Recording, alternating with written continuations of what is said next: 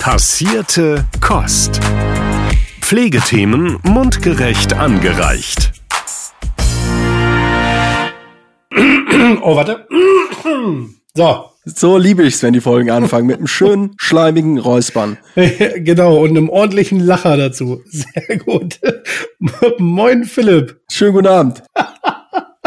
Das geht ja schon wieder. Oder sollte ich jetzt Servus sagen? Habt ihr den Umzug gut überstanden? Ja, ja, ja. Also ich, äh, de ich denke schon. Ich muss mich daran ein bisschen gewöhnen, aber das wird schon. Ja, an dieses furchtbare Alpenpanorama oder was meinst du? genau. Ich muss mich daran gewöhnen. Genau. Es ist gewöhnungsbedürftig, das stimmt, ja. Ständig schießt der Neuer irgendwelche Bälle rüber in deinen Garten.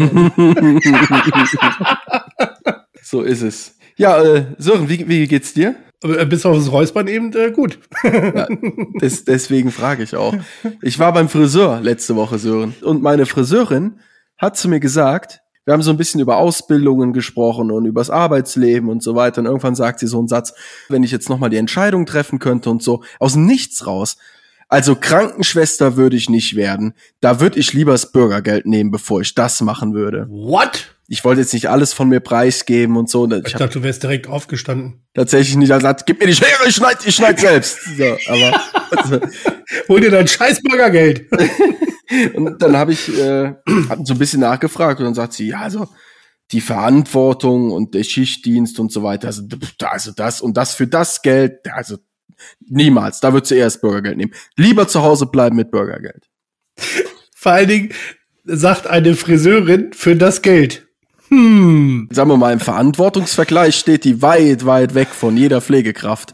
Also ich meine, was, was ist das Schlimmste, was ein Friseur machen kann? Oh. Den Aufsatz vergessen oder so. Der kann dir ein Ohr abschneiden. ja. Meine Friseurin hat mir damals, als ich noch jung und wild war, hatte ich ein Augenbrauenpiercing. Und da ist meine Friseurin regelmäßig mit dem Kamm dran hängen geblieben. Ich weiß jetzt nicht, was ich krasser finde, dass du ein Augenbrauenpiercing hattest oder dass die Friseurin mit dem Kamm dort hängen geblieben ist. Lassen wir das doch einfach mal. Zwischendurch hatte ich überlegt, ob ich den Kamm dran lasse. Naja, also ich finde, eine Friseurin hat, äh, äh, wenn ich an mich denke, äh, so eitel wie ich hier auf dem Kopf bin, die hat richtig Verantwortung. Da ist die Hölle los, wenn die sich verschneidet. Ich glaub dir das. Ich hoffe, dass die Friseurin zuhört. Aber apropos Arbeitsbedingungen und Bezahlung und Menschen, die darüber nachdenken, nochmal was Neues zu tun, steigen wir heute wieder in eine neue Podcast-Folge ein. Ja, rein zufällig haben wir wieder einen Gast. Überraschung. Eine Gästin. So ist es. Also, in den letzten drei Jahren hat sich in den unterschiedlichsten Arbeitswelten viel verändert. Das Besondere, diese neue Arbeitswelt und die Maßnahmen dorthin wurden nicht besonders lange diskutiert und an Koalitionspapieren und wirtschaftlichen Interessen ausgerichtet, sondern vielmehr fremdbestimmt beschleunigt durch ein für das menschliche Auge nicht sichtbares Virus.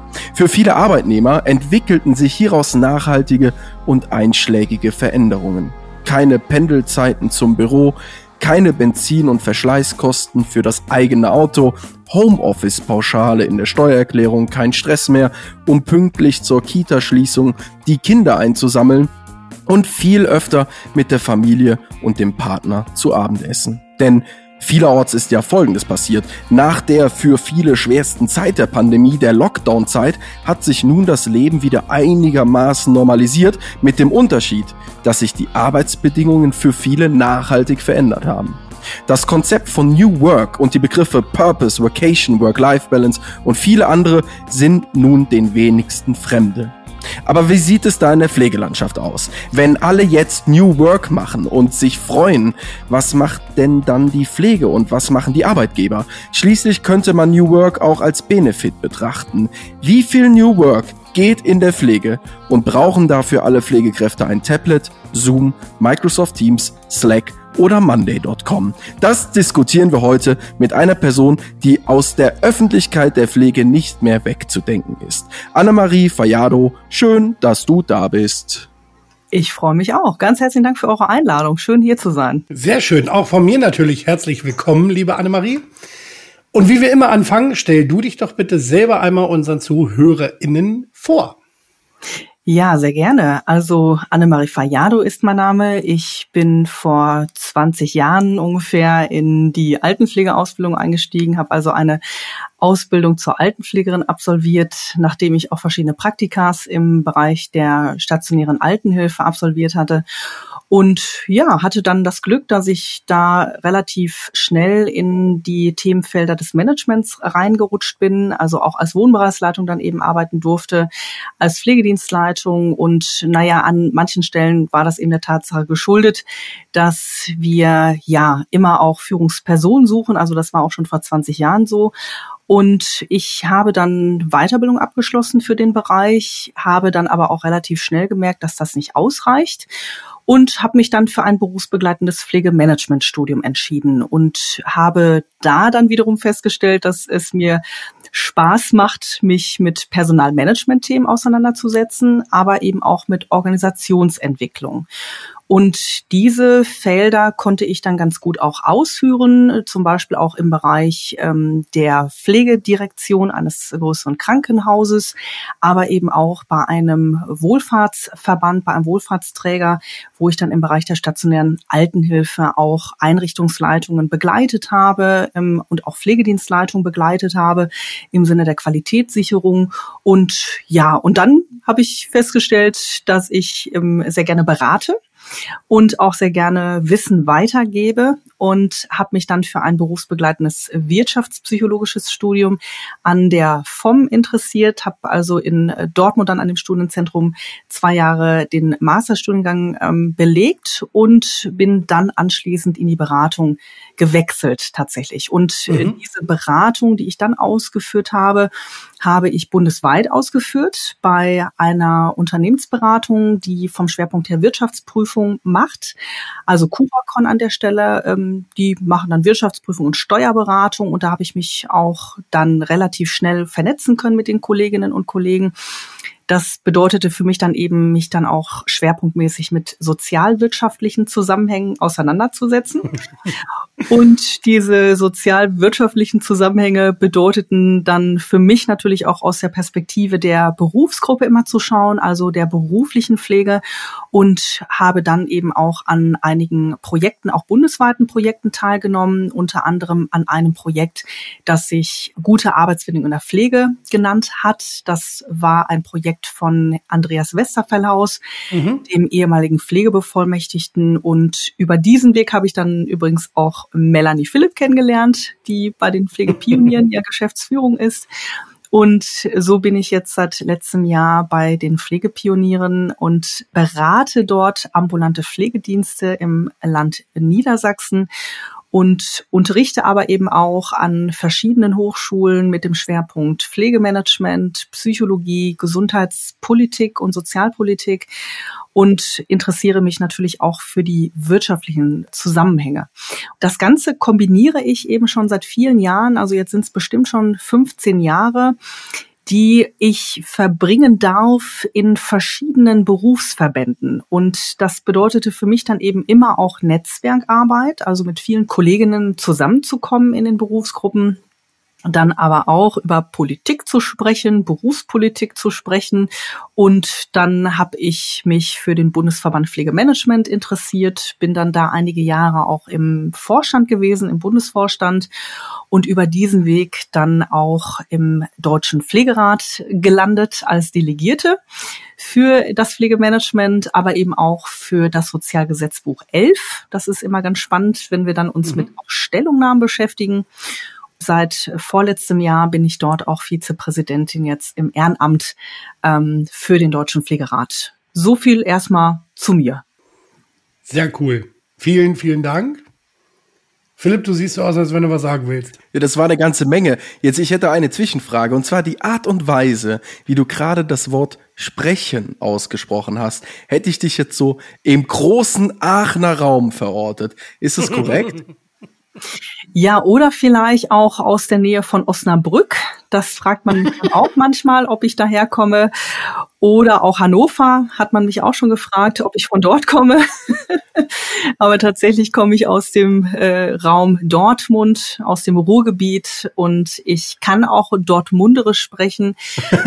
Aber dadurch, dass ich eben ja tatsächlich äh, auch Hochdeutsch gelernt habe an vielen Stellen und auch ähm, ja durch die bundesweite Beratung eben Hochdeutsch genutzt wird. Das ist immer ganz spannend. Äh, ja, nutze ich natürlich dann eben auch diese, diesen Slang. Kann man jetzt gar nicht sagen, ne? Hochdeutsch ist ja eigentlich gar kein Slang, oder? Wer kennt ihn nicht? Es kommt darauf an, wo du dich befindest. Also, das stimmt. Ja, es da gibt hast du recht. genügend Ja. Lokalisationen in Deutschland, wo Hochdeutsch mit Sicherheit eher als Slang. Äh, Richtig. Wobei ich jetzt nicht sagen möchte, dass ich noch nicht in Aachen war. Also Aachen finde ich auch eine klasse Stadt. Kann ich jedem nur empfehlen, der da noch nicht gewesen ist. Da war ich schon und äh, ja, insofern, genau, wäre das natürlich jetzt vielleicht auch möglich gewesen, dass ich von dort komme. Ja, äh, die paar hundert Kilometer. Aber in Aachen Eben. gibt's leckere, gibt's leckere Printen. Aber jetzt mach uns doch mal ein Beispiel, ganz kurz, ganz kurz. Ich weiß, wir schweifen jetzt schon in den ersten zehn Minuten weit ab, aber mach uns doch mal ein Beispiel für Dortmunderisch. Also ein Satz fällt mir natürlich direkt ein und zwar sowas wie Hör mal, wo kommst du weg? Ja? Oder ein anderer Satz noch, der mir gerade noch spontan einfällt, das ist Hör mal, ich fahre jetzt im Garten. Ja? Anstatt Hör mal, ich fahre jetzt in den Garten.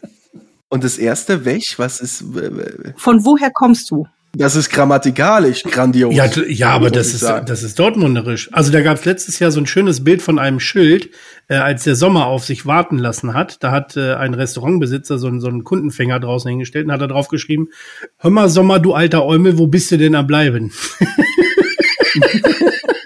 Das finde ich sehr schön. Annemarie, wir freuen uns wirklich sehr, dass du heute bei uns zu Gast bist. Wie sah dein Tag bisher aus? Wo erwischen wir dich gerade? Ja, mein Tag sah bisher sehr terminreich aus. Ich hatte heute Vormittag schon einige Termine mit Kolleginnen aus dem Ehrenamt und jetzt am Nachmittag habe ich einmal den Standort gewechselt, ähm, bin jetzt also im Homeoffice. Wo war ich im anderen Homeoffice bei meinen Eltern? Da kann man nämlich auch sehr gut arbeiten. Da gibt's auch Strom. Das ist für mich natürlich immer gut. Und Internet. Ne? Und hier bei mir zu Hause habe ich zum Beispiel eine andere Technik. Und Strom. Tatsächlich, okay. Gott sei Dank. Und Strom. Richtig, Auch Strom. ganz genau. Ja, und hier aus dem Homeoffice lässt es sich natürlich auch sehr gut arbeiten. In Anführungsstrichen, es kommt immer auf die Gesprächstermine an, tatsächlich. Es gibt auch schon mal Wochentage, wo ich eben unterwegs bin in verschiedenen Bundesländern und dann bin ich aber auch natürlich bei verschiedenen Ratsversammlungen des Deutschen Pflegerates unterwegs oder es gibt auch Kundentermine, die ich umsetze vor Ort bei den ambulanten Pflegediensten, bei Pflegeeinrichtungen. Da bin ich dann auch sehr gerne vor Ort in Präsenz. Aber ich genieße eben auch die Tage, wo ich dann am Schreibtisch sitzen darf, zu Hause und dann natürlich auch die entsprechende Arbeit nachbereiten darf. Ne, das muss man dazu sagen. muss ja auch alles dokumentiert werden. Ne?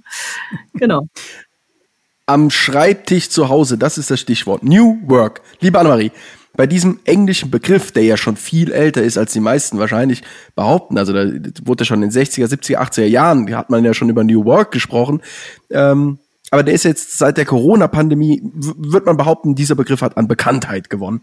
Ähm, viele denken an die Digitalisierung der ganzen Arbeitswelt. Und da ist bestimmt auch was dran. Aber wie genau definiert man denn eigentlich New Work? New Work kann man tatsächlich in ganz verschiedene Richtungen hin definieren, je nachdem, welche Berufsgruppe man sozusagen im Visier hat oder auch aus welcher Perspektive man schaut. Und New Work wird im Prinzip immer in die Richtung definiert, zu sagen, agile Arbeitsmethoden. Ja, das ist immer das Erste, was kommt. Also wir sprechen von Agilität, wir sprechen von agilen Strukturen und Arbeitsprozessen und das meint im Prinzip Beweglichkeit. Ja, und ähm, transformierbar, auch das kommt häufig vor. Alles das, was sozusagen an Arbeitsprozessen definiert ist, lässt sich in der Regel auch transformieren und in andere ja, Zielrichtungen verändern, so dass man vielleicht auch ähm, eine neue ja, Zielgruppe hat. Also zum Beispiel, wenn man jetzt ähm, vom stationären Setting spricht, also die stationäre Altenhilfe betreut und versorgt eben Menschen, die in einer Pflegeeinrichtung leben.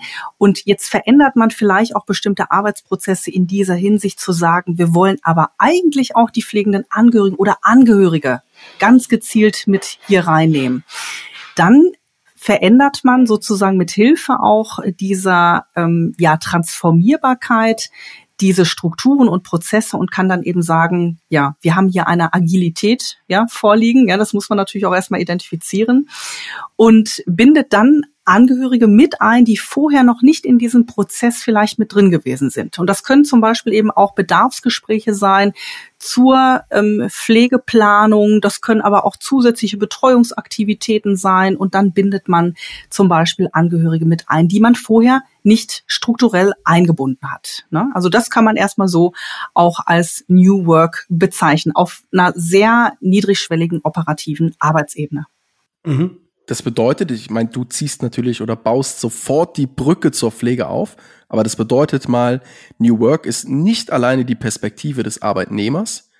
New Work kann nur funktionieren, wenn wir also verschiedene Perspektiven einnehmen, wenn auch die Angehörigen im Krankenhaus, die Angehörigen in der Einrichtung, wenn die Arbeitnehmer und auch die Arbeitgeber gemeinsam sich transformieren, wenn sie gemeinsam Veränderungen akzeptieren auch. Ja, das spricht zum ganz wichtigen Punkt an, nämlich den Bereich der Verantwortung für solche Prozessveränderungen und Strukturveränderungen.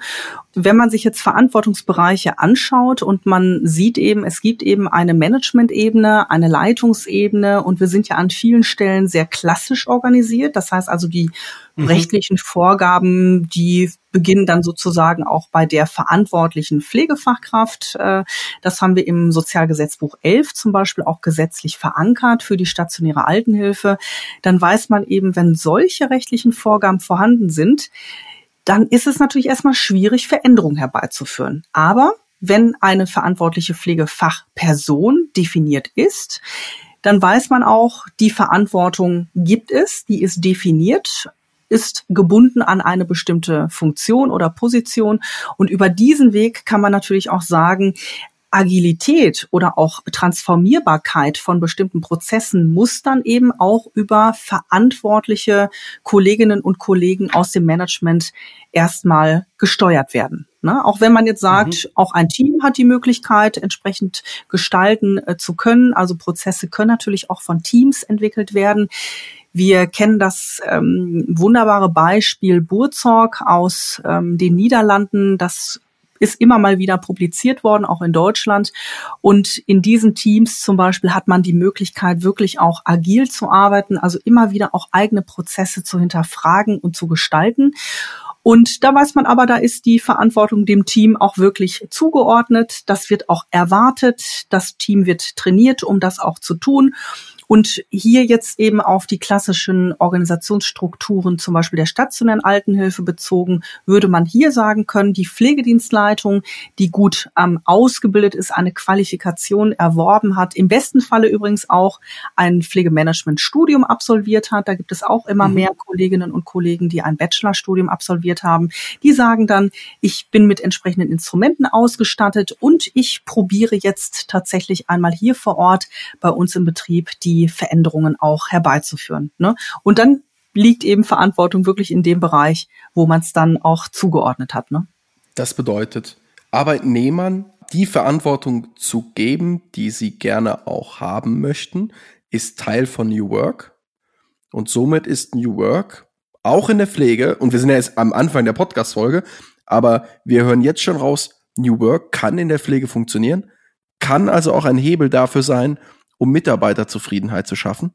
Und gegebenenfalls ein Puzzlestein in unserem kompletten Fachkräftemangel, Riesen, super duper Problem in Deutschland äh, dazu beizutragen, dass es vielleicht ein Stück weit besser wird.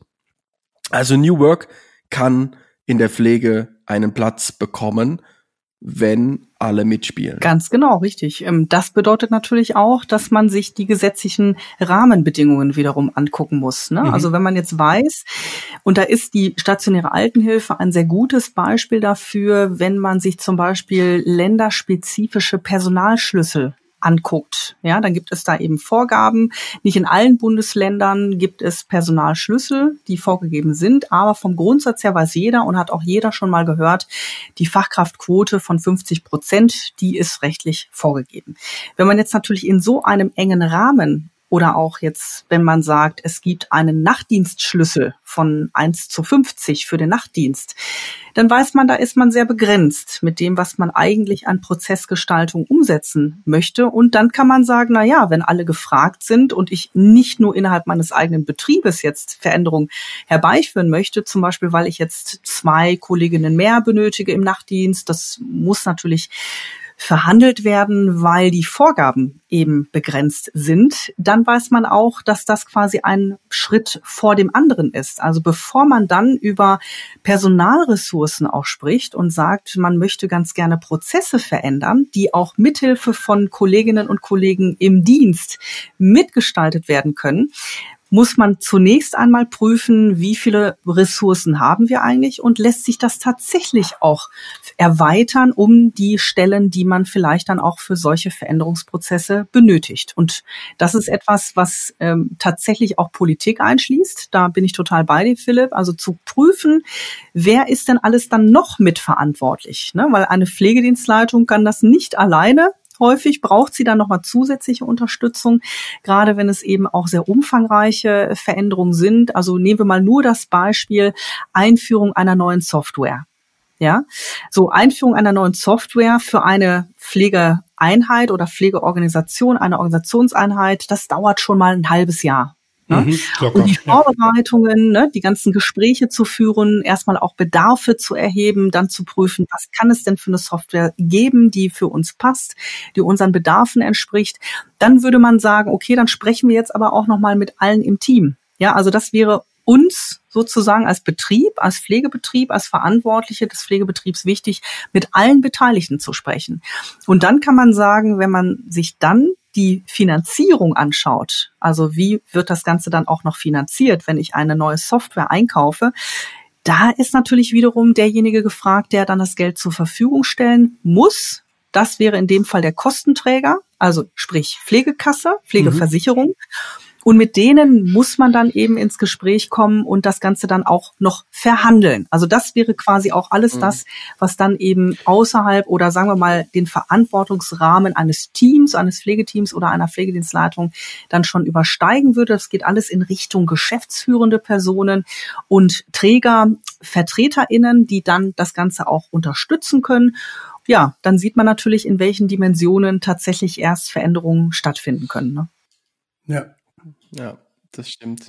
Ich habe immer ein bisschen Respekt davor, dass Menschen zuhören, die vielleicht Interesse an der Pflege haben oder am Gesundheitswesen an sich und ähm, dann sowas aufschnappen, wie wenn du sagst, dass wir so einen Personalschlüssel im Nachtdienst in der Altenpflege von 1 zu 50 haben und denken, macht die gute Scherze, dann möchte ich an dieser Stelle sagen, das war kein Scherz, das gibt es wirklich ähm, am eigenen Leib viele Jahre erfahren. Ungefähr genau diesen, genau Schlüssel, diesen Scherz. Diesen Scherz oft mitgemacht. Oder die 50 Prozent Fachkraftquote. Auch das ist kein Scherz. Also, wenn ihr im, im, in, einem alten, in der Altenhilfeeinrichtung zehn Pflegekräfte seht, dann sind mit Glück fünf davon ausgebildet.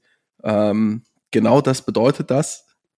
Das ist, das ist kein Synonym für irgendwas. Das bedeutet wirklich 50 Prozent Fachkraft wenn man keinen Plan hat, wenn man wirklich keine Ahnung hat und hört das, dann fragt man sich doch, warum sagt denn niemand, daraus machen wir jetzt 1 zu 25? Zum Beispiel. Ja. Ganz genau, richtig. Das muss man wirklich in Frage stellen. Ne? Warum können Einrichtungen das nicht auch sehr simpel auch selbst entscheiden? Dass sie sagen, das machen, also wir machen das nicht. Wir sind dann nicht mhm. bescheuert. Eine Fachkraft und 50 Bewohner. So ein Mist. Wir machen hier 5 auf 50. Und selbst das ist noch zu wenig. Aber das machen ja. wir. Warum war es denn daran so schwer? Okay, es gibt wenige. Aber sagen wir mal eine gut besetzte Einrichtung, die haben Personal, wenn die klug ihre Stellen schieben, die ihre Stellen an, das wäre möglich. 5 auf 50, vielleicht übertrieben in der Nacht, aber 2 auf 50, 2,5 auf 50, ohne Probleme. Warum nicht? Ja. Genau, richtig. Absolut, Philipp, äh, ganz richtig gesagt und beschrieben, vor allen Dingen, wenn es um die Gewinnung von Auszubildenden geht. Ja, also auch das ist natürlich ein großes Thema.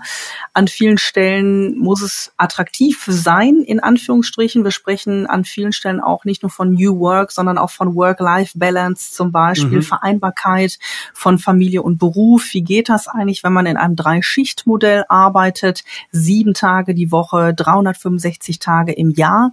Und das sozusagen so attraktiv zu gestalten, dass man dann auch den Eindruck hat, ja, wenn man im Nachtdienst ist oder auch im Tagdienst, jetzt kann ich natürlich für den Nachtdienst noch einen oben draufsetzen, weil es gibt auch noch einen Personalschlüssel, zum Beispiel im Bundesland Sachsen-Anhalt von 1 zu 100.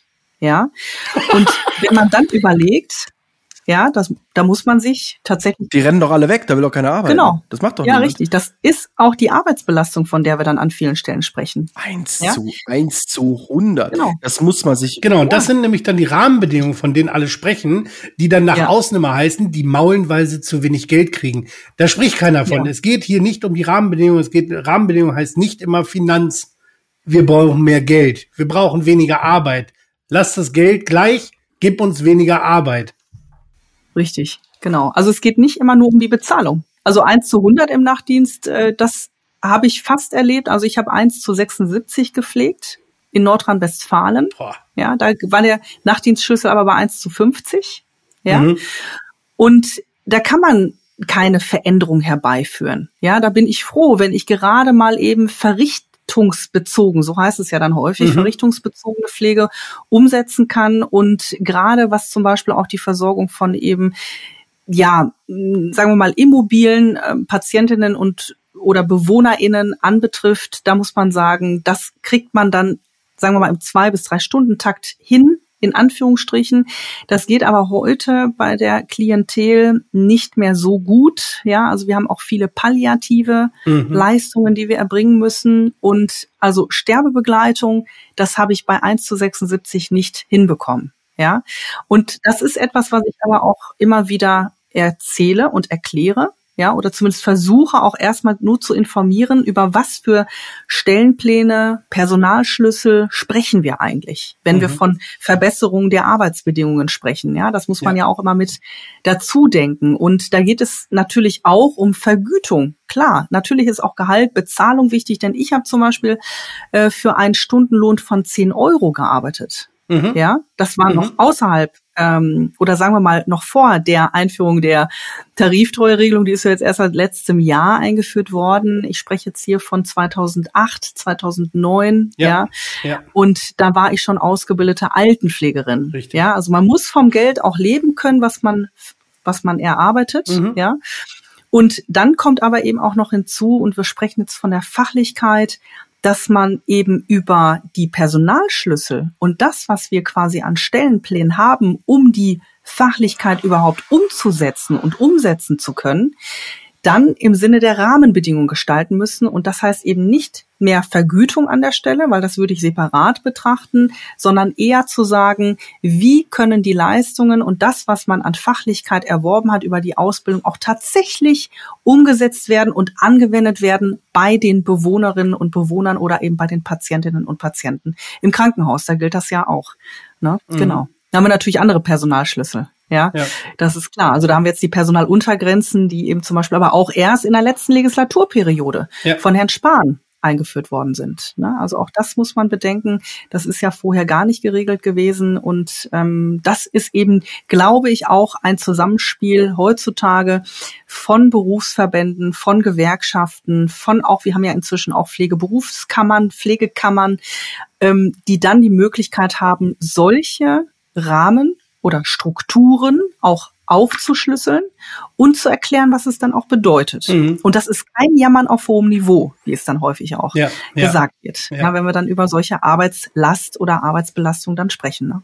Weißt du, früher, man hat immer so aus Scherz gesagt, sagen wir mal, es wurde über Pflegekonzepte gesprochen. Mhm. Also da war ja dann schon viel Theorie dabei und dann haben die Alten damals immer gesagt, ach, bei uns damals, wir hatten einfach nur so ein kleines A5-Heft als über, also so, die haben das dann alles so runtergeredet, das ist so alles wie, wie jetzt heutzutage ein Handwerker sagen würde, aber früher haben wir dann einfach so hier Nagel oben, Klatsch rein, so hat man ja damals Gespräche geführt und ähm, dann hieß es ja immer sauber, satt, trocken. Ja, genau. Ich sag mal so, bei 1 zu 100 schaffst du wahrscheinlich noch nicht mal mehr trocken. Nee. Vielleicht kriegst du von 150 trocken durch die mhm. Nacht, aber keine 100. Naja, das ähm, mal am Rand. Ich möchte kurz noch erwähnen, weil du gerade so am Rand drauf eingegangen bist, ohne das Thema jetzt zu öffnen. Aber heute Pressemitteilung. Bundesverband Pflegemanagement, Akteure in der Selbstverwaltung blockieren Implementierung des Personalbemessungsverfahrens in der stationären Langzeitpflege. Also das hier mit, wann soll's losgehen? Irgendwann im Juli oder mhm, so? Mhm, genau. Äh, gucken wir da mal. Das ist wie mit dem Verbrennungsmotor bis 2030 und dann Übergangsfrist bis 2080. Wartet ab. So, zurück zu New Work. Liebe Annemarie, wenn es jetzt bei New Work nicht nur um die Digitalisierung geht und um Workation, sondern vielmehr, wie du sagtest, zum Beispiel um mehr Verantwortung und so weiter, liegt es an der Generation? Also was treibt das Thema denn jetzt auch so in der Pflege voran? Generation ist natürlich schon ein ähm, wichtiger Faktor oder Generationenwechsel. Ja, also wir haben natürlich an vielen Stellen auch ähm, inzwischen eine technische Ausstattung, die es für uns auch heutzutage möglich macht, darüber nachzudenken, ob wir mit Hilfe von Digitalisierung, ja, und Technisierung Innovationen vorantreiben können, die eben auch Prozesse gestalten können, ja, und auch Strukturen verändern können. Und ein ganz großer Treiber war in den letzten 15 Jahren auf jeden Fall die Digitalisierung und das, was wir natürlich auch unter flacheren Hierarchien, also das Stichwort Lean Management, also wirklich weniger Leitungspersonen in Organisationen, die dann sozusagen dazu geführt haben, in der Diskussion neu über klassische hierarchische Strukturen nachzudenken.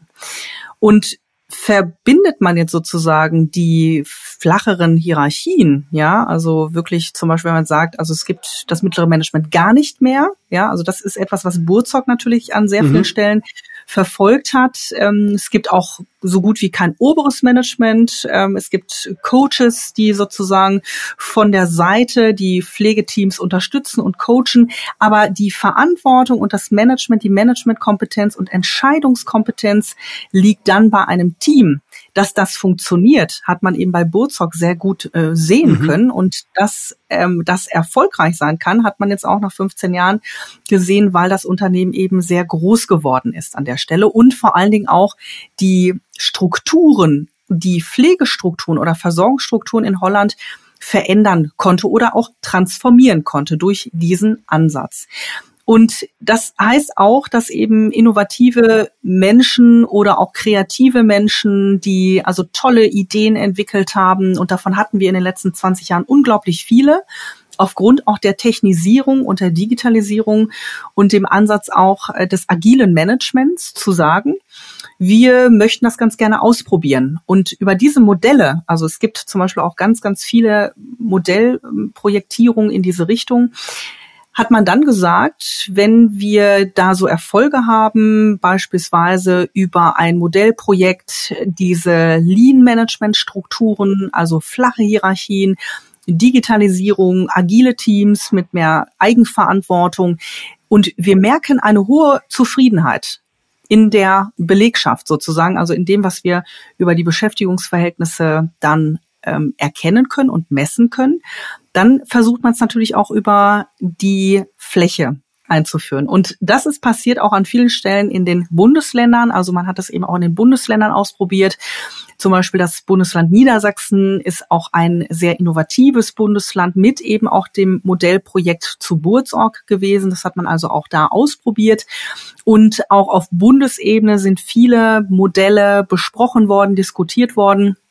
Und wenn es dann noch entsprechende Finanzierung gibt, also Gelder gibt, um das Ganze auch voranzutreiben, dann hat man natürlich an der Stelle auch die Möglichkeit, tatsächlich auch Pflegebetriebe ja, zu finanzieren, die sich dann hier transformieren wollen und dann eben auch New Work im Besonderen dann ähm, umsetzen möchten. Ne? Annemarie, jetzt hast du Bootsorg erwähnt. Bootsorg ist in Deutschland gescheitert im letzten Jahr. Warum? Und hast du vielleicht auf der anderen Seite noch ein positives Beispiel, was vielleicht Deutschland aus anderen Ländern kopiert hat, was vielleicht gut funktioniert und seinen Sinn und Zweck erfüllt. Ja, also du sprichst da einen wichtigen Aspekt an, denn wenn man jetzt in den internationalen Raum einen Blick wirft und wir versuchen Burzorg sozusagen auch als Vorzeigemodell auszuprobieren und wir wissen jetzt im letzten Jahr ist Burzorg gescheitert, ganz genau, dann muss man sich natürlich die Frage stellen, woran hat es gelegen? Und es gibt auch hier ein ganz entscheidendes Kriterium, nämlich die rechtlichen Vorgaben, die rechtlichen Rahmenbedingungen, die wir haben. Wir haben also an vielen Stellen einfach sehr eng gesetzte rechtliche Vorgaben, auch was zum Beispiel die Finanzierung anbetrifft und insbesondere was die Finanzierung anbetrifft. Also man benötigt natürlich auch einen ganz anderen Kostendeckungssatz. Das heißt, es muss natürlich auch wirtschaftlich betrieben werden können nach den Maßgaben, die wir hier auch in Deutschland in, in im deutschen Gesundheitswesen sozusagen vorfinden. Und wenn das zum Beispiel jetzt scheitert, weil man eben über die Verhandlungsprozesse, also Verhandlungen mit den Kassen, ja, da sprechen wir also von den Pflegesatzverhandlungen, von den Budgetverhandlungen, dann weiß man, wenn es an der Stelle scheitert und man das Geld, also die Refinanzierung für die Leistungen nicht bekommt, dann ist es quasi schon von vornherein ähm, abzusehen, dass das nicht halten kann. Und das kann man natürlich betriebswirtschaftlich sehr gut begründen, aber das kann man natürlich nicht gut erklären unter innovativen Ansätzen. Ja, also unter dem Begriff New Work könnte man jetzt sagen, warum muss es am Geld scheitern? Ja, das wäre dann die nächste Frage. Warum muss es an Geld scheitern, wenn wir vielleicht sogar auch die Möglichkeiten hätten, dann über bestimmte Finanzstrukturen auch nochmal nachzudenken? Denn da würde zum Beispiel auch ähm, Agilität sinnvoll sein. Ja, also nicht so starr zu sein an der Stelle mhm. und dann wirklich auch agile Strukturen dort zu identifizieren, wo wir uns zu eng an Finanzvorgaben halten. Positives Beispiel ist an der Stelle auch tatsächlich das Magnet-Konzept aus den USA. Auch das ist etwas, wo man jetzt sagt und wo man weiß inzwischen, dass die Mitarbeitendenzufriedenheit sehr hoch ist und Mitarbeitende sozusagen über ein bestimmtes Führungskonzept befähigt werden können, auch die Eigenverantwortung zu übernehmen. Wir sprechen also hier von Transformational Leadership oder eben von transformationaler Führung. Und das ist natürlich etwas, wo wir wissen, wenn wir über solch ein Konzept gehen, wo man jetzt heute international über Exzellenz in der Pflege spricht, dann meinen wir natürlich auch entsprechende Führungsstrukturen, die wir dann für die deutschen Kliniken übertragen mhm. möchten. Und dieses Magnet-Konzept bezieht sich also auf deutsche Kliniken. Da versuchen wir jetzt aktuell, also es gibt ein tolles Programm, Magnet for Europe, vielleicht haben das die einen oder anderen schon mal gehört dann zu sagen, das ist ein Konzept, ein, eine Modellierung für die Kliniken in Deutschland, das möchten wir ausprobieren. Aber es kann natürlich auch sein, dass wir zum Beispiel solche Konzepte und Ideen auch auf die Langzeitpflege übertragen könnten. Ja, mhm. unabhängig erstmal der Finanzierung, sondern wirklich zu prüfen, was geht überhaupt über Managementfähigkeiten, Managementkonzepte. Also Stichwort, natürlich haben wir jetzt gerade gehört, transformationale Führung. Da gibt's auch sowas wie strukturierte Befähigung zum Beispiel, also wo wirklich Mitarbeitende dann befähigt werden, in ihren einzelnen jeweiligen Disziplinen auch ähm, ihre Kompetenzen auszuführen. Aber auch da ist natürlich wieder wichtig zu sagen, was heißt das für die Finanzierung? Ja, und an der Stelle, wo wir dann über die Finanzierung deutscher Kliniken sprechen, da kann man jetzt sagen, da gibt es jetzt aktuell ein Krankenhausreformkonzept, wo wir auch über die Finanzierung sprechen. Auch die soll sich ja in den nächsten Jahren verändern, wird sich zeigen, wie kompatibel das Ganze dann eben auch ist. Ja, also wenn man nur sagt, wir möchten Magnet-Konzept implementieren bei uns in der Klinik, dann muss es natürlich auch eben entsprechend sich in der Finanzierung wiederfinden. Das ist klar. Aber die Frage an sich darf gar nicht aufkommen. Ja, also da bin ich persönlich mhm. zum Beispiel schon immer so, gedanklich auf dem Trip, dass ich sage, das muss zwangsläufig finanziert werden. Da gibt es überhaupt keine Frage, noch zu überlegen, ob wir dafür Geld haben, sondern dafür muss Geld bereitgestellt sein, dafür muss es ein Budget geben.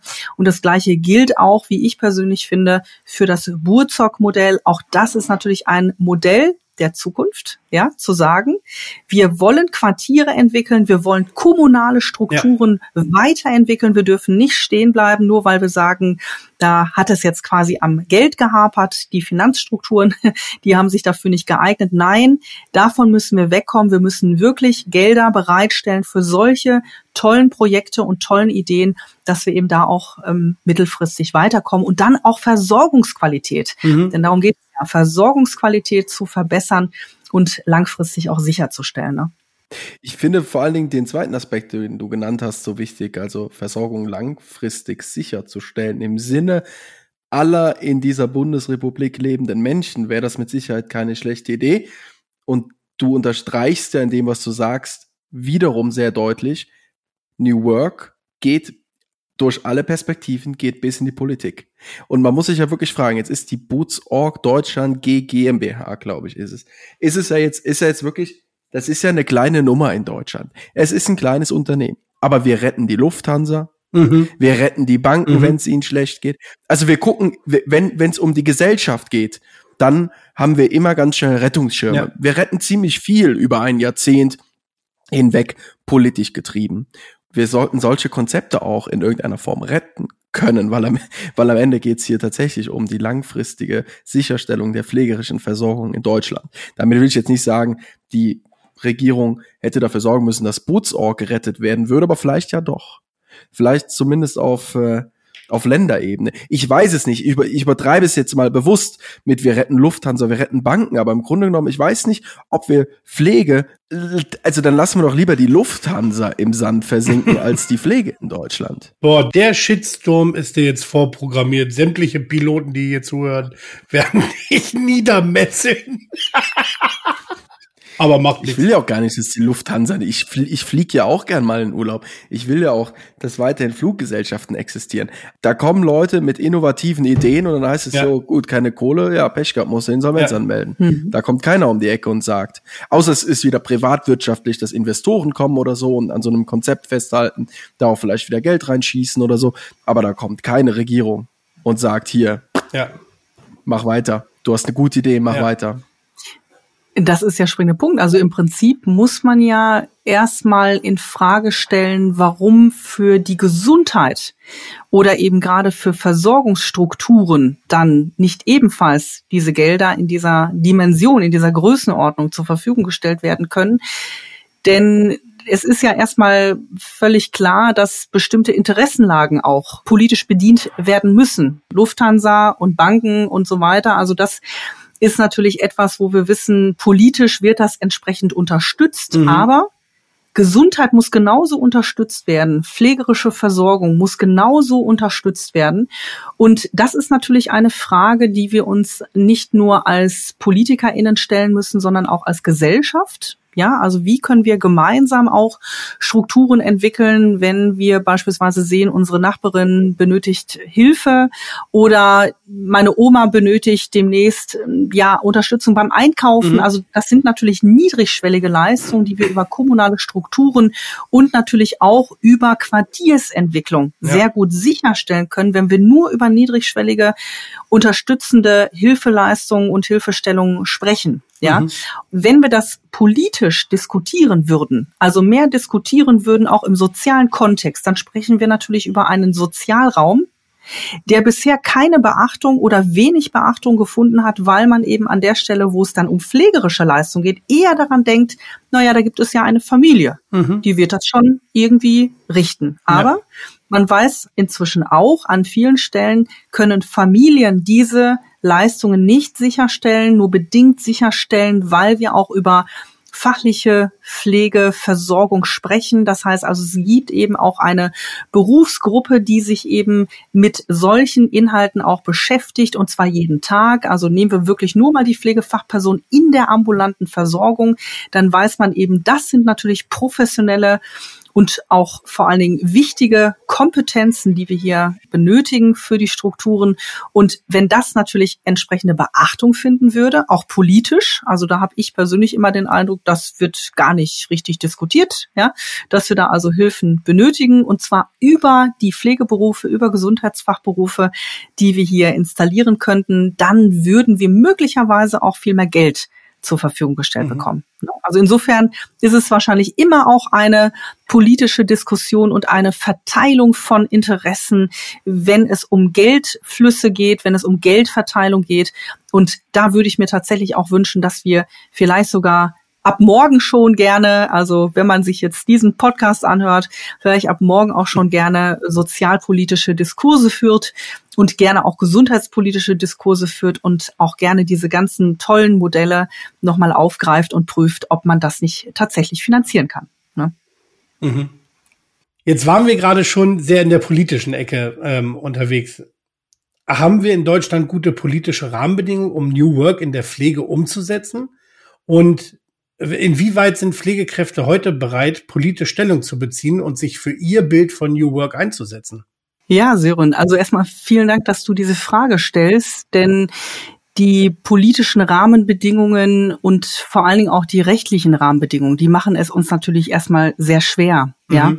also wir haben sehr viele fähige, kompetente, professionelle, gut bis sehr gut qualifizierte Kolleginnen und Kollegen im Bereich des Managements, die eben schon seit jetzt auch ja 30 Jahren inzwischen versuchen, bestimmte Strukturen auch umzusetzen, also wirklich nach neueren Konzepten auch zu schauen. Also ich nehme sehr gerne immer das Beispiel der Uniklinik Freiburg, wo also Kolleginnen und Kollegen vor 20, über 20 Jahren dieses Konzept der Advanced Nursing Practice umgesetzt haben, implementiert haben, da inzwischen sehr, sehr renommiert sind, sehr viele, ja, wissenschaftliche Erkenntnisse inzwischen auch haben, sehr viele Publikationen haben und das ist immer darauf zurückzuführen, dass es jemanden oder sagen wir mal mehrere Personen gibt, die dann eben auch wirklich Innovation vorantreiben. Erstmal natürlich unabhängig dessen, was man vielleicht an Geldern, an Finanzierung braucht.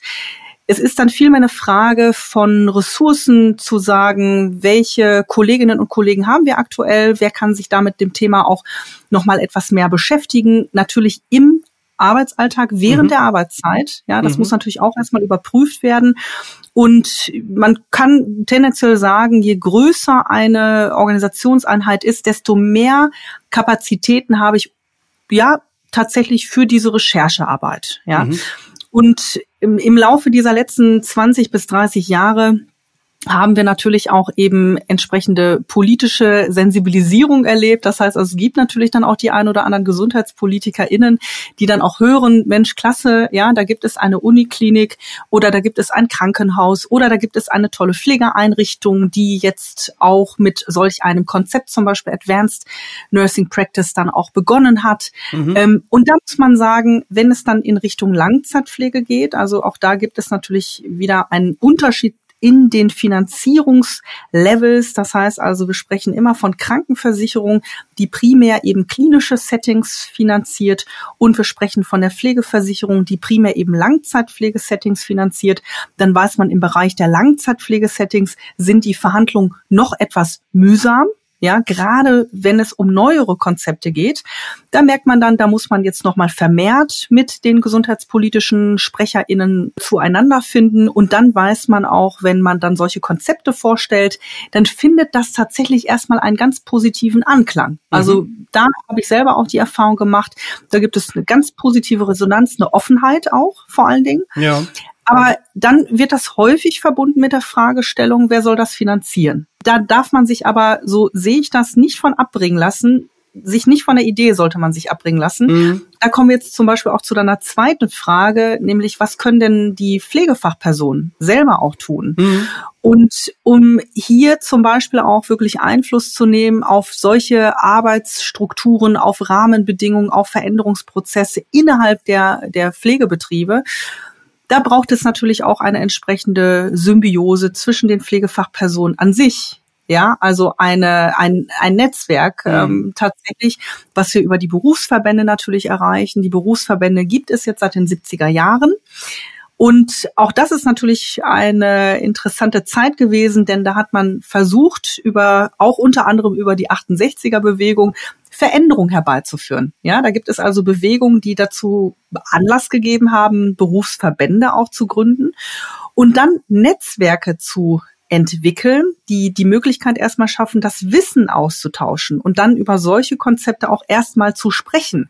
Also das Wissen auch wirklich über den eigenen Betrieb hinaus weiterzugeben und dann zu sagen, jetzt lass uns doch mal schauen, ob wir gemeinsam auch mal einen Termin bei dem Landesgesundheitsministerium hinbekommen, beim mhm. Landessozialministerium, beim Landesarbeitsministerium, also wirklich auf Landesebene erstmal etwas zu bewegen.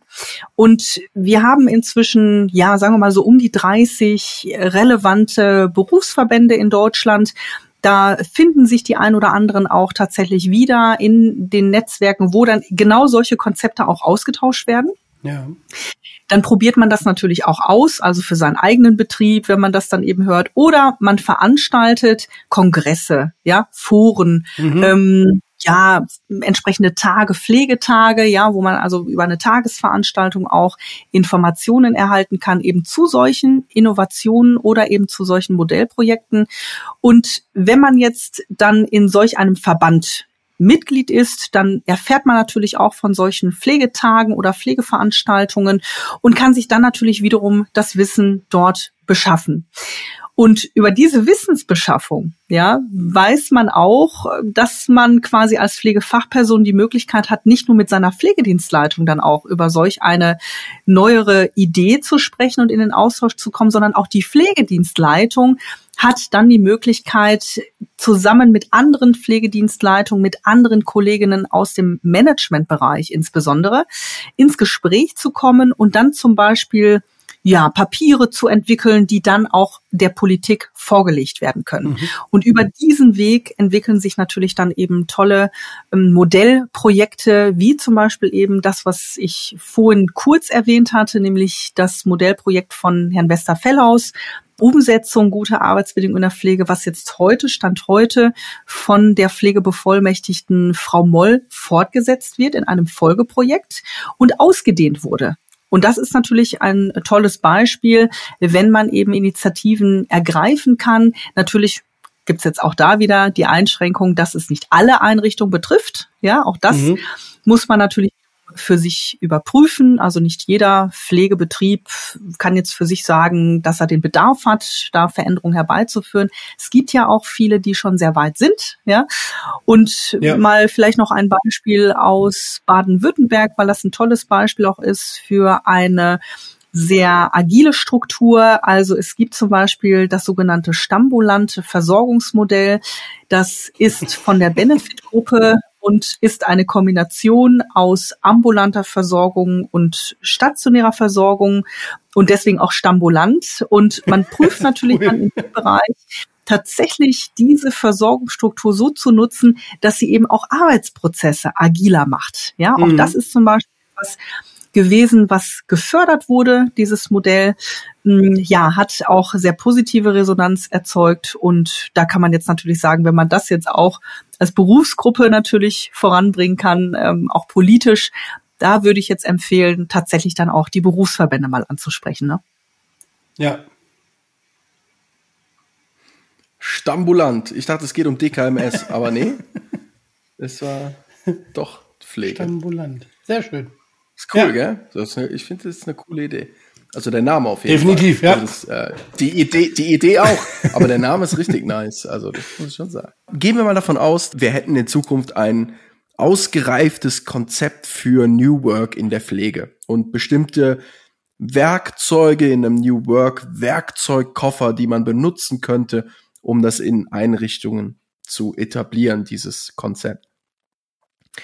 Welche Einflussmöglichkeiten siehst du für Patientinnen, für Bewohnerinnen in unseren Einrichtungen in Deutschland? Wie viel und was genau werden sie denn feststellen, wenn zumindest Politik, Arbeitgeber und Arbeitnehmer gemeinsam diesen Werkzeugkoffer von New Work bedienen?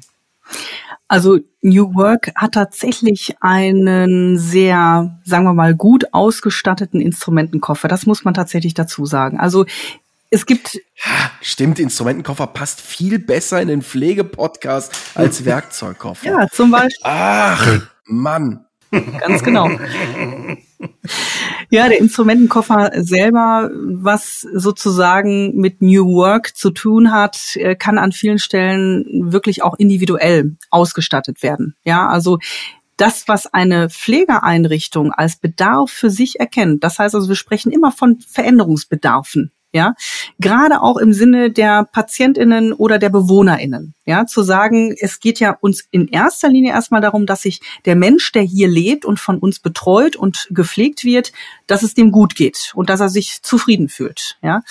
Und dann prüft man das natürlich erstmal gleich das sozusagen auch ab mit dem, was man zum Beispiel über Zufriedenheitsbefragungen ähm, ja erheben kann.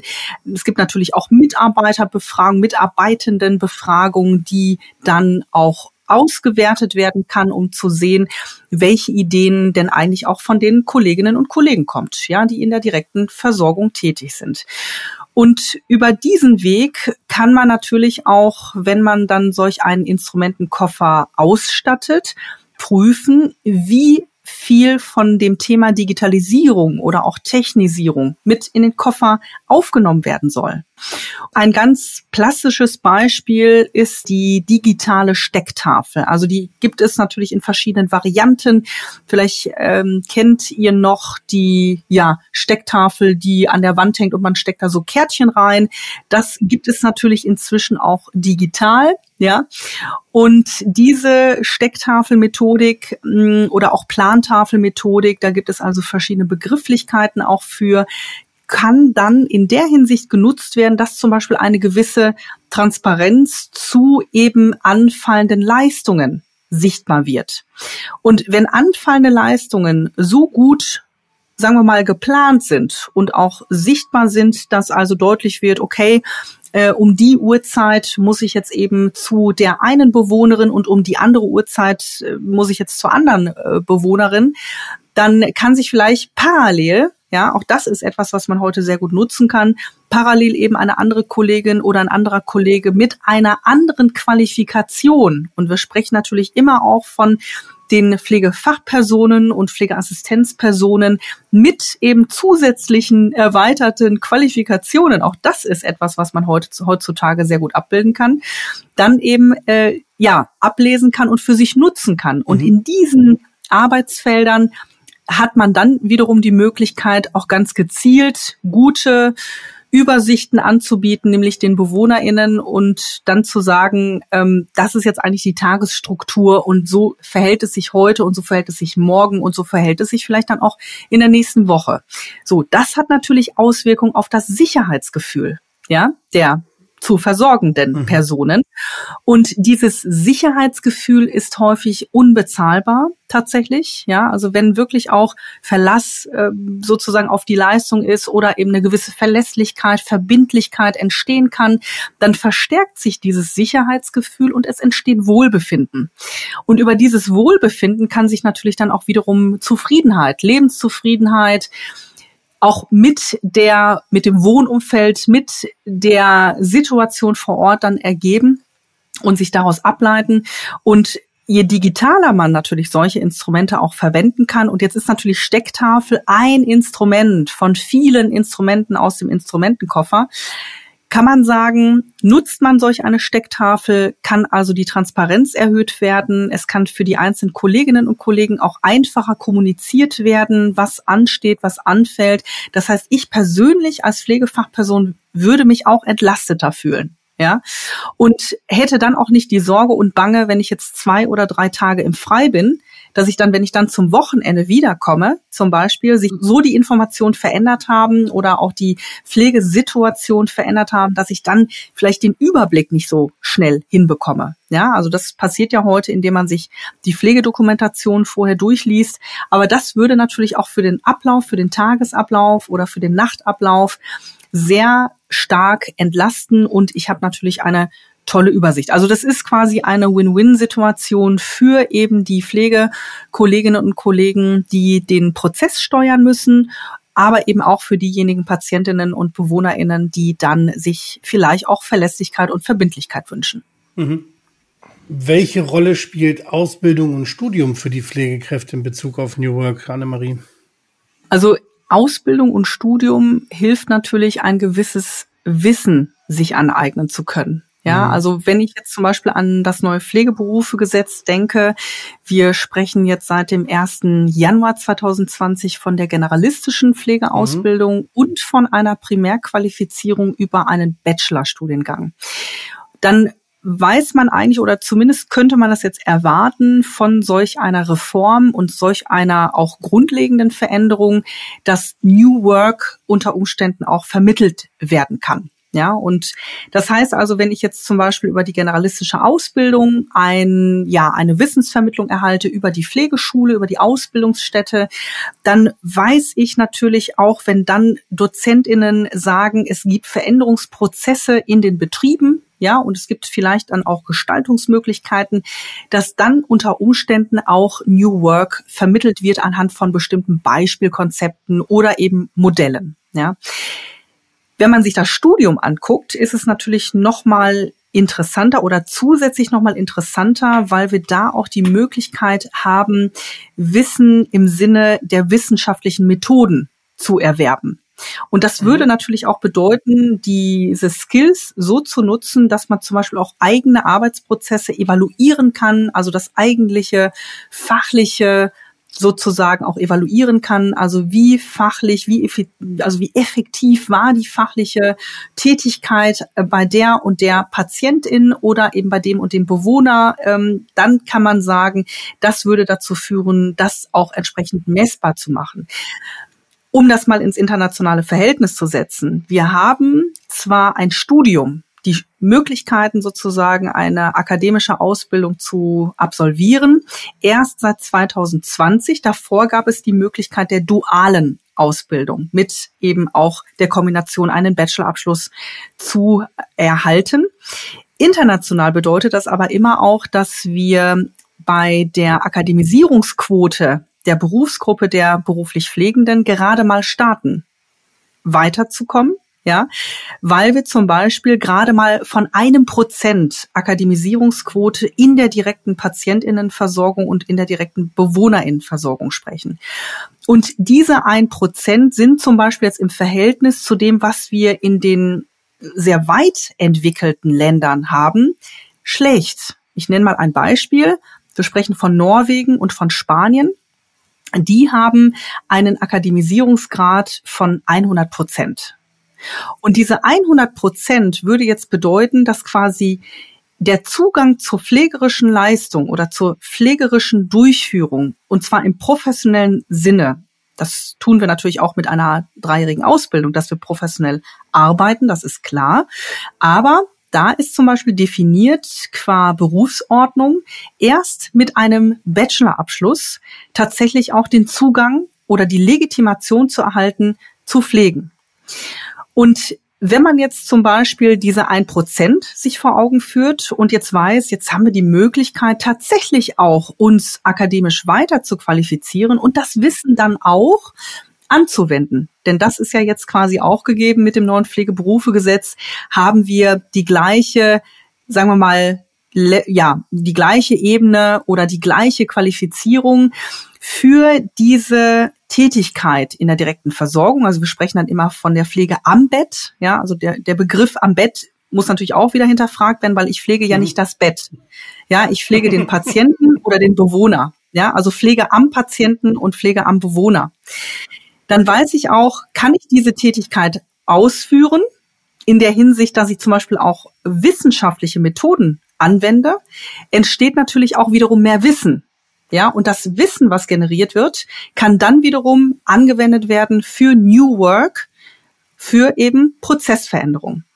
Und wenn wir jetzt aber von diesen einen Prozent sprechen, dann haben wir natürlich noch nicht diese flächendeckende Qualifizierung erreicht, zu sagen, wir können auch evaluieren oder wir können eben auch Messungen vorantreiben, die wir aus unserer Beruflichkeit heraus entwickeln. Das tun wir natürlich an manchen Stellen, aber eben nicht so, dass wir wirklich den Eindruck hätten oder ich persönlich auch den Eindruck habe, dass das im großen Stil passiert. Ja, also wirklich flächendeckend mit entsprechenden Geldern. Wir sprechen von Pflegeforschung. Wir sprechen von mhm. Forschungsgeldern für Pflegeforschung.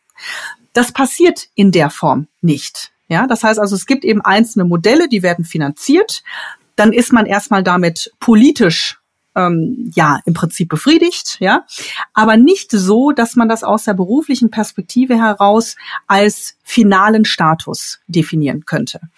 Wenn wir das jetzt nutzen für uns, also wirklich auch diese Qualifizierung umsetzen und nutzen und anwenden, dann kann man zum Beispiel auch den Wissenschaftsrat zitieren, ja, aus 2012. Da gibt es also einen Bericht, eine Empfehlung für die Gesundheitspolitik in Deutschland. Denn der Wissenschaftsrat empfiehlt nämlich jetzt schon, schon seit über zehn Jahren, dass wir einen Akademisierungsgrad von 10 bis 20 Prozent benötigen und jetzt nicht nur, um eben Menschen weg vom Bett zu qualifizieren, das ist nicht der Ansatz, sondern eher zu sagen, wir müssen der Komplexität in der Versorgungssituation gerechter werden, ja, mhm. und dem Ganzen auch irgendwie begegnen. Ja, mhm. und jetzt kann man sagen, im internationalen Vergleich, wir haben gerade 100 Prozent gehört, es gibt natürlich auch Länder in der EU, die zum Beispiel zwischen 20 und 50 Prozent sich bewegen, was den Akademisierungsgrad anbetrifft. Äh, eben dieser Berufsgruppe, dann wissen wir auch, sind 10 bis 20 Prozent quasi die untere Ebene ja, die man dann erreichen sollte, zumindest. Und es ist erneut nochmal, also ich meine, dass jetzt vor zwei Jahren der Wissenschaftsrat erneut diese Empfehlung aus 2012 bestätigt hat und nochmal bekräftigt hat, dass das umzusetzen ist und auch unbedingt umzusetzen ist, damit wir eben dieser äh, auch doch zunehmenden Komplexität gerecht werden können. Ne? Ja ganz kurz zur Pflege am Bett. Also äh, als ich die Ausbildung gemacht habe, konnte man ja so äh, neben den Hauptprüfungen, die stattgefunden haben, wenn die Lehrkräfte in die Einrichtung gekommen sind, kam ja, also ich weiß nicht, einmal im Halbjahr kam eine Lehrkraft und hat eine offizielle Prüfung abgenommen oder so. Man konnte auch sich im Betten machen, prüfen lassen. Also wir haben auch, wir haben auch die Betten gepflegt. Das stimmt. Und ausgewaschen. Ja, das stimmt. Und Matratzen abgewaschen und so weiter. Ich muss schon sagen, also äh, Reinigungsarbeiten waren schon da sind schon Stunden draufgegangen in meiner Ausbildung. Hochgerechnet wahrscheinlich Wochen, Monate. Ja, das ähm, stimmt. Also ein Bett muss man natürlich Akadem auch entsprechend den Hygienevorgaben dann reinigen. Ja, auch das ist. Ja, ich weiß nicht, ob das die Auszubildenden machen sollten. Es ist, ist schade, dass es die Auszubildenden ja. machen müssen. Ja. Und Wochen der Ausbildung damit ja. draufgehen, äh, Betten zu reinigen, statt die Dinge, die Dinge zu lernen, die den Pflegeberuf auszeichnen, die am Ende Spaß machen, weil es geht am Ende mittlerweile darum, die Leute im Job zu halten. Also gebt denen die Aufgaben, die ihnen Spaß machen. Wenn ihr ihnen zu lange Aufgaben gibt, die ihnen keinen Spaß machen, werden sie den Job verlassen. Man muss vielleicht noch dazu sagen, dass eben gerade wenn man von Reinigungsarbeiten spricht, eine Abgrenzung zu anderen Berufsgruppen, wie zum Beispiel zur Hauswirtschaft, mhm. vorgenommen werden muss. Und wir ja. haben aufgrund der fehlenden Selbstverwaltungsstrukturen, nämlich fehlende Pflegekammern in Deutschland, in den Bundesländern, keine flächendeckend geltende rechtsverbindliche Berufsordnung. Mhm. Diese ja. Berufsordnung würde uns ja helfen, als Berufsgruppe auch zu sagen, das sind Tätigkeiten, die müssen wir nicht ausüben, denn wir sind ein Gesundheitsfachberuf ja. und führen sozusagen Tätigkeiten aus, die zur Genesung des Patienten, der Patientin führen, zur, sagen wir mal, auch Stabilisierung von Lebensqualitäten ja. mit einer Pflegebedürftigkeit. Und darunter verstehe ich persönlich nicht das Reinigen von Betten. Ja, Definitiv. und unter Umständen auch nicht das Betten beziehen. Ja, auch das mhm. muss man abgrenzen von hauswirtschaftlichen Tätigkeiten. Und ich weiß auch von Kolleginnen und Kollegen aus dem Deutschen Hauswirtschaftsrat, die auch sehr daran interessiert sind, entsprechende Definitionen für ihre eigene Profession mhm, herzuleiten, ja, mhm. ja, dass sie sich eben auch bemühen, an vielen Stellen politisch nochmal sich Gehör zu verschaffen, um solche Definitionen, also auch eine Berufsordnung zum Beispiel für Hauswirtschaftsfachpersonen dann abzuleiten aus dieser Situation, ja, und das könnte sich dann eben auch begünstigend für die Tätigkeiten der beruflich Pflegenden auswirken. Ja. Und da sind wir aktuell. Ich denke, das sollten wir weiter verfolgen. Aber dafür braucht es eben auch berufsrechtliche Aktivitäten, ja, eben mit solchen Pflegekammern, die wir ja auch schon seit 30 Jahren versuchen aufzubauen, dann jetzt zwischenzeitlich wieder rückabwickeln, dann wieder aufbauen. Also das ist unglaublich schwierig an der Stelle hier für berufsrechtliche oder berufsordnungsrechtliche Grundlagen dann auch zu sorgen. Und dann hätte man das möglicherweise stimmt. auch eine andere Ausgangssituation für die Auszubildenden, gerade wenn es um Vorbehaltsaufgaben geht, die ja jetzt auch erst seit 2020 im Gesetz stehen. Wenn man sich zum Beispiel vergleichsweise den Arztvorbehalt anguckt, den es schon seit 1911 gibt. Mhm. Ja, aber das ist natürlich etwas, was man wieder historisch dann beleuchten müsste. Und insofern macht es sicherlich Sinn, dann über solche, ähm, sagen wir mal, disziplinären Abgrenzungen nachzudenken und dann auch solche Grundlagen zu definieren. Ja. Es sind ja nicht nur die Betten gewesen, auch die Rollstühle und die Rollatoren. Ja, ja genau. Und auch Fäkalienräume. Ne? Müllsäcke, Wäschesäcke. Ja, Wäsche rausbringen, irgendwie vom siebten Stock mit dem Aufzug. Ja. Ist ja. eine halbe Stunde unterwegs, Wäsche genau. einräumen, oh, ja. Mhm. die, wenn in Häusern mit eigener Wäscherei, dann wird die Wäsche hochgeschickt, dann, dann räumst du den, den, den Kleiderschrank ja. ein und so. Mhm. Es ist schon brutal. Handtücher, frische Handtücher aufhängen, die alten. We es ist schon viel hauswirtschaftliche Tätigkeit in der Altenpflege, das muss man schon sagen. Krankenhäuser sind da zum Teil anders strukturiert. Zur Akademisierungsquote wollte ich noch was sagen. Ich habe das vor kurzem irgendwo gelesen und dachte, ja krass, noch gar nicht so drüber nachgedacht und ich habe genau, genau das noch nicht recherchiert. Aber es gibt eine Kennzahl in Deutschland, die spricht so simpel und so offensichtlich dafür, dass die Akademisierungsquote so niedrig bleiben wird, wenn wir nicht grundlegend etwas ändern, und zwar ändern, dass Akademisierung in der Pflege normal wird. Denn wir sprechen einfach über 50 Prozent der Jahrgänge, der Abschlussjahrgänge einfach nicht an. Denn wir sind mittlerweile bei, bei mehr als 50 Prozent eines jeden Jahrgangs, die die allgemeine Hochschulreife in Deutschland abschließen. Und von denen sprichst du ja nur einen Bruchteil an, weil die orientieren sich, viele orientieren sich an den etablierten Studiengängen mhm. in Deutschland. Aber nicht an so einem Randstudiengang, der eigentlich gar kein richtiger ist, weil man könnte es auch mit einer Ausbildung lösen und vielleicht auch nur mit einem Bachelor, beim Master muss man dann schon wieder gucken und so weiter. Solange wir es nicht schaffen, dass das übergeht ins normale Verständnis, dass Pflege ein Studiengang ist, wie BWL, wie Medizin, wie Sozialpädagogik oder soziale Arbeit. Sagen wir das nicht schaffen, wird die Akademisierungsquote, können wir tun, was wir wollen. Die wird im Keller bleiben und die wird niemals die 20 Prozent erreichen. Und wir, wir lassen 50, über 50 Prozent der Leute, der jungen Leute auf der Strecke, weil wir sie nicht ansprechen. Wir sprechen sie nicht an. Und die andere Hälfte ist nicht mehr viel. Denn von der anderen Hälfte müssen nämlich ganz viele noch ein Handwerk lernen. Von der anderen Hälfte müssen ganz viel noch in die Industrie. Von der anderen Hälfte müssen ganz viel noch in den Einzelhandel, weil ansonsten bricht der Laden auch zusammen. Aber eigentlich müssten die dann fast alle in die Pflege. Ja. Also das System ist so essentiell, diese Akademisierung. Ich könnte mich aufregen, echt ständig. Da, da, da nicht einer mal auf den Tisch haut. Das ist wie beim Klimawandel. Wenn die nicht mal langsam auf den Tisch klopfen und ernsthaft Dinge machen, das Schiff geht unter, Leute. Das gibt doch, das muss man man muss, man muss doch mal Nägel mit Köpfen machen. Es geht hier um Menschen, um Menschenleben, Gesundheit, geht um unsere Familien und unsere Angehörige und irgendwann um uns alle selbst, die jetzt vielleicht gerade zuhören ich verstehe es nicht. Ich verstehe es nicht immer, dieses halbgare Zeug. Einfach mal machen. Mal Nägel mit Köpfen machen. Ja, vor allen Dingen, wenn man dann überlegt, dass gesundheitswissenschaftliche Tätigkeiten oder auch alles, was im Bereich der Salutogenese, ja, also der Gesundheitsentstehung relevant ist an ja. Wissen. Ja. ja, nur das allein. Also wie erhält man Gesundheit? Wie fördert man Gesundheit? Wie vermeidet man Krankheiten beispielsweise mhm. durch Gesundheitsprävention? Das ist etwas, das kann man nicht einfach nur über einen, sage ich jetzt mal, achtwöchigen Kurs erwerben. Dafür nee. braucht es mindestens drei Jahre natürlich eben der entsprechenden Ausbildung. Das lernen wir ja auch. Wir lernen das schon seit 70 Jahren haben wir sehr gute Ausbildungsstrukturen immer gehabt. Das haben wir für uns auch als Berufsgruppe anerkannt anerkannt. Aber wir merken auch an vielen Stellen natürlich aufgrund der veränderten Pflege- und Gesundheitssituation der Menschen. Ja, und das tun wir ja nicht zum Selbstzweck, dass wir sagen, wir wollen jetzt auf einem höheren Grad ausgebildet oder ja. qualifiziert sein, äh, wegen uns selbst sozusagen. Nein, das hat etwas damit zu tun, wie Gesundheitsversorgung vor Ort in den Kliniken, in den Pflegebetrieben auszusehen Richtig. hat und wie wir dann über eben solche wissenschaftlichen Erkenntnisse, die ja heute auch international weit verbreitet sind, weiß man ja auch eben über höhere Qualifizierung mehr Wissen, sinkt man die Mortalitätsrate und wir haben weniger Sterbefälle in den Kliniken, wir haben weniger Sterbefälle in den Pflegeeinrichtungen und wir haben vor allen Dingen auch eine höhere Lebensqualität der Menschen, wenn man jetzt an kranke, chronisch kranke Menschen denkt und auch an Menschen mit eben einer Pflegebedürftigkeit, die über 20 Jahre geht. Da weiß man einfach, da verändert sich viel, da muss man das Wissen natürlich auch irgendwie generieren können. Und messen können und auswerten können.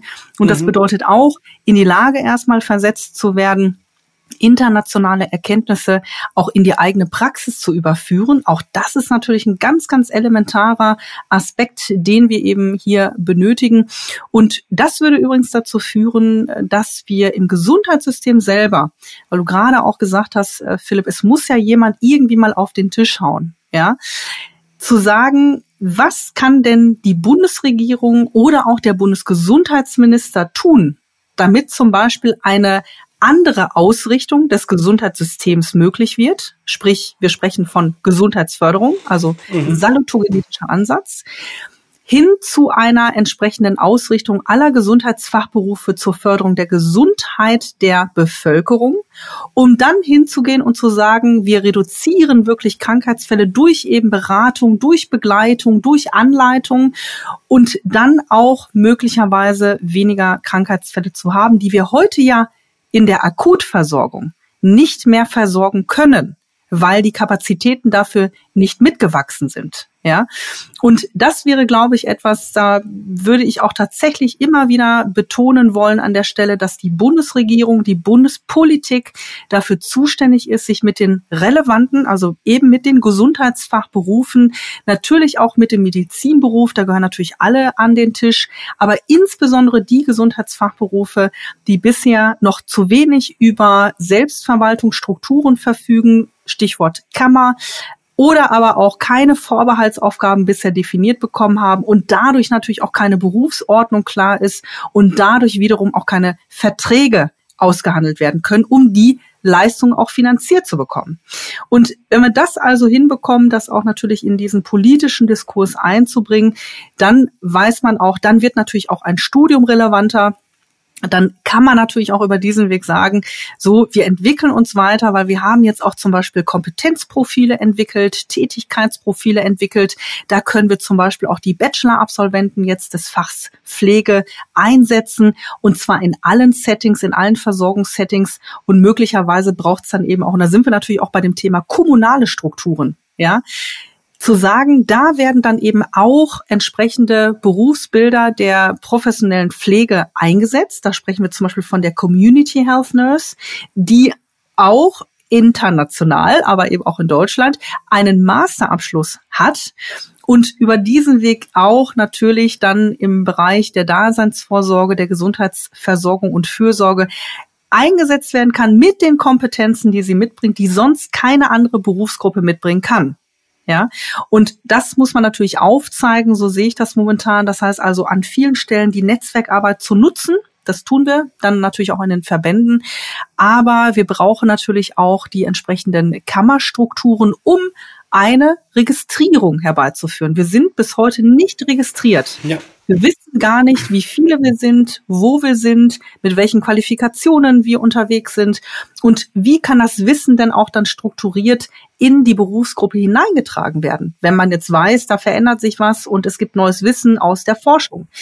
Und das heißt eigentlich für die Bundesregierung, dass doch einige Baustellen noch offen sind, ja, wir vieles andiskutiert haben, aber noch nicht alles zu Ende diskutiert haben. Vielen lieben Dank, Annemarie.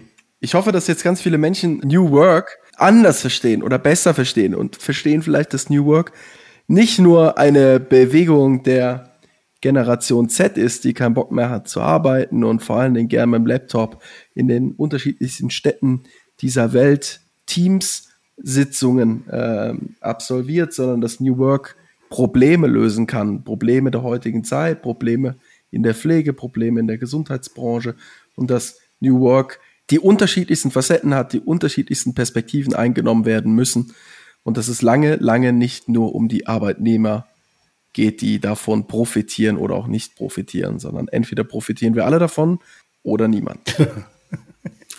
Ja, wobei es nicht stimmt. Wenn ich jetzt lange noch drüber nachdenke, stimmt das nicht. Lassen wir es trotzdem mal so stehen. Nein, aber es klingt einfach gut. aber eine, eine letzte ganz wichtige Frage haben wir natürlich noch, Annemarie. Und zwar, wie trinkst du deinen Kaffee? Gerne mit Milch. Und zwar mit viel Milch, tatsächlich. Genau, weil ich keinen schwarzen Kaffee mag. Und Latte Macchiato ziehe ich natürlich vor. Jetzt kommt Philips obligatorische Frage. Kuhmilch. Da bin ich tatsächlich, sagen wir mal, flexibel. Also wenn es Hafermilch gibt, wenn es Sojamilch gibt, dann nehme ich das auch sehr gerne. Habe ich alles schon mal ausprobiert, schmeckt alles wunderbar. Das liegt einfach daran, dass ich Milch einfach sehr gerne mag. Und äh, natürlich dann in Kombination mit Kaffee mhm. schmeckt es natürlich dann noch besser. Ne? Also vielen Dank, Philipp und Sören, auch für die Möglichkeit, hier heute mit euch im Interview zu sein. Ich freue mich natürlich auch immer wieder auf äh, Resonanz, auf das, was vielleicht auch gehört wird und freue mich, wenn wir viele weitere, zukünftig viele weitere MitstreiterInnen hier auch für Berufspolitik, für Verbandsarbeit, für Berufsrecht natürlich auch gewinnen können, die sich dafür interessieren. Also da freue ich mich, da darf sich gerne auch jederzeit jeder bei mir melden, wenn er Fragen hat und ja, wie man natürlich irgendwo mit Mitglied werden kann. Da stehe ich gerne auch für Fragen zur Verfügung. Ja, bis dann und vielen Dank. Also dann, schönen Abend. Schönen Abend. Vielen schönen Dank. Abend. Tschüss. Vielen Dank auch. Tschüss. Bis bald. Tschüss. Passierte Kost. Pflegethemen mundgerecht angereicht. Ein Podcast von Noventi Care.